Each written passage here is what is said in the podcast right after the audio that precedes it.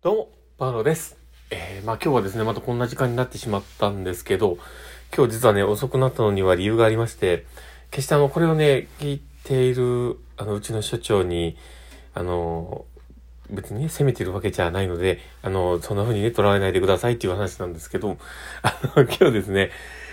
あの、うちの、えー、ちょ、あの、所長からですね、ご連絡がありまして、あの、仕事帰りにですね、で、車の調子がおかしいと。あの、車がね、こう、ボーンってなんか乗り上げたということで、あの、調子がおかしいんだっていう話がね、連絡があって、で、僕はあの、誰からでもそういう電話があったらね、すぐに行っちゃうんですね。で、それで行ってですね、まあ状況見たんですけど、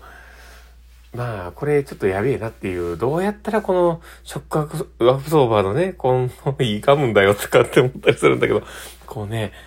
あの、ぶつかりたら、まあ、突き上げたらね、大体そうなっちゃうんですけど、まあ、あの、それでですね、あの、ギコギコ音が鳴ってるっていうことをね、こう発見するまでちょっと時間がかかったりしてですね、で、あの、無事ね、たどり着いたことも確認したところもあるんですけど、あ、まあよかったなと思ったりしてね。で、まあそういうね、あの、連絡があったら僕は、あの、全然ね、気にせず行くんで、だからまあちょっとね、そういった関係もありまして、あの、今日は帰るのがね、少しだけ遅くなったもので、もうちょっと後回しにしようというわけわからない自分自身のね、ベクトルが働いてしまったことを、ここでお詫びお詫び申し上げます。そんな感じでですね、えー今日の放送を始めていこうかなと思っております。えー最後までお付き合いいただけると嬉しいです。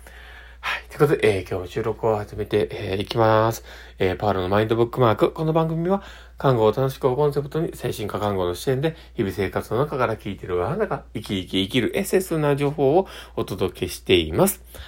はい。ということで、えー今日も収録を始めております。皆さんどうお過ごしでしょうか？えー今日はですね、まあ、どんな話をしようかなっていうところなんですけど、今日は、あの、リンゴのマークが作り出しているものということで、ちょっとお話をしようかと思っております。で、本題に入るまでですね、お知らせをさせてください。えー今日ですね、あの、まあ、お知らせするのはですね、私の事業所のですね、オンライン研修会のお話になります。で、えー精神疾患別ケアシリーズというのが、えー始まっております。で、今回第3弾ということで、えー10月にまたあります。えー URL 貼っておきますので、もしよければ、そちらの方もですね、参加いただけたら嬉しいなと思っております。えー今回はですね、うちのその、えー今日のあの、出来事があった所長がですね、え出ている場面もありますので、もしよければ、え見ていただけると嬉しいなと思っております。ということで、え始めていきます。で、あの、まあ、なんで僕これをね、取り上げたのかっていう話なんですけど、僕ね、本当に、あの、まあこれはね、あの、いろんな、あの、好きな人がいるので、まあ、なんとも言えないとは思うんですけど、あの、僕どちらかというと、こう、アップル製品好きだったりするんですね。で、ただまあ、あの、その、その自分が好きっていうのをちょっと置いといたとして、えー、これって、なんかこう考えなきゃいけないもんなんじゃないかなと思ったりしています。で、これはものづくりとか、あとは、あの、企業っていうものを考えたときに大事なことなんじゃないかなと思って、えー、まあ、これ自分の中のね、考えを求める感じになります。なので、あの、それが正しいとかいいとかっていうわけではなく、まあ僕はそういうふうに捉えてるよっていうことなので、あの、ぜひ、あの、少し参考にしてもらえたらいいなとは思っているんですけど、あの、実は僕はあの、職場でも iPad を使ってるんですね。で、あの、自分自分の、えー自分のね、えー用の、えーパソコンとしても MacBook Air を使ったりとか、まあするんですけど、まあ、携帯もね、えまあ、Mac を使ってたりもするんですね。で、ただ、僕はこのツールたちがですね、まあ、あの、使いやすいとは思ってはいるんですけど、どちらかというと、このリンゴのマークっていうものがおしゃれだなと思ったりするんですよ。元も子もないこと言ってますけど、その、まあ僕は何が言いたいかというと、この、あの、リンゴのマークって僕すごく考えられてるなと思うんですよ。で、あの、どの、どのね、ものにもそのリンゴのマークがついてたら、い、まあ、の、パッとこう見て、あの、アップル、アップル製品だってわかるっていう、これってね、すごい作戦だなと思うんですよ。で、えー言葉って使ってるもの、例えば、あの、アップルって書いたとしたときに、えーそれが、あの、まあ、カタカナなのか、ひらがななのか、英語なのか、ロシア語なのか、いろんな言語でもし書いていたとしたら、それって、多分ね、ここまで浸透してないんじゃなかなと思うんです。まあこれはまあ、僕はあのすごくありきたりなことを言ってます。だけど、あの、そういうことなのかなと僕は思っていてですね、こう、あの、モチーフにしている絵とか、誰しもが簡単に想像できる、このものみたいなものが、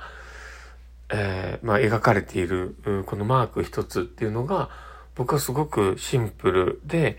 えー、まあ、スタイリッシュで物事、こうね、価値ってこういうふうに作るんだろうなって思ったりするんですよ。だから、これが、あの、本当にね、えー、まあ、アルファベットの一つでも入っていたとしたら多分ここまでではなかったんじゃないかなって僕は思うんですね。で、世の中、あの、まあ、いろんな言語があって、まあ国境があっていろんなものがある。で、ただでもそれを超えれるものっていうものは、やっぱり共通な、えー、まあ、絵というかね、そういったものだったり、イラストだったり、あの、言語を用いないもので表現するっていうことは、すごく、あの、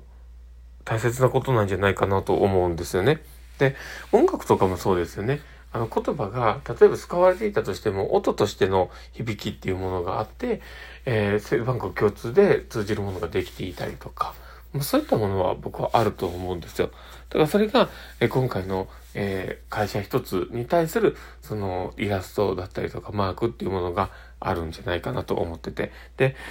僕はそのマークの作り方自体が複雑ではなくて、あの、こういうふうな、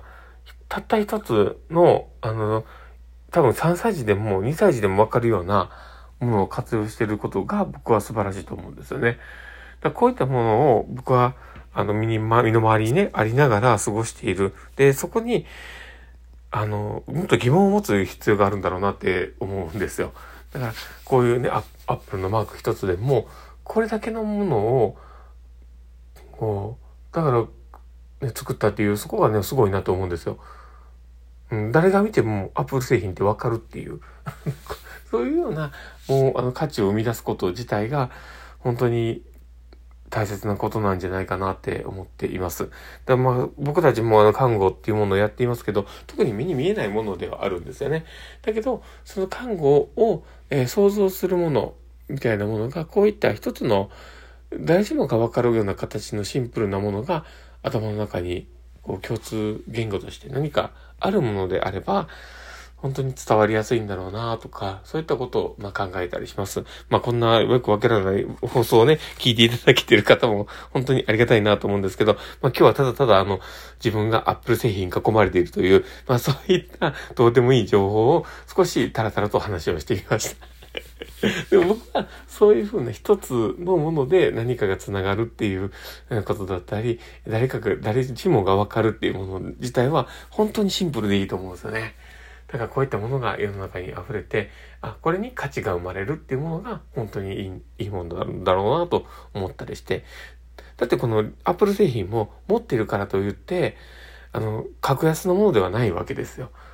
で、それには価値がちゃんと存在するからね。だこういったものを作れること自体が本当に素晴らしいなって思ったりします。そういったものを自分たちの看護の中でも何かできたら、本当に素敵だなと思ったりしてます。まあそんなこんな感じでですね、今日の放送は終わろうかなと思っております。も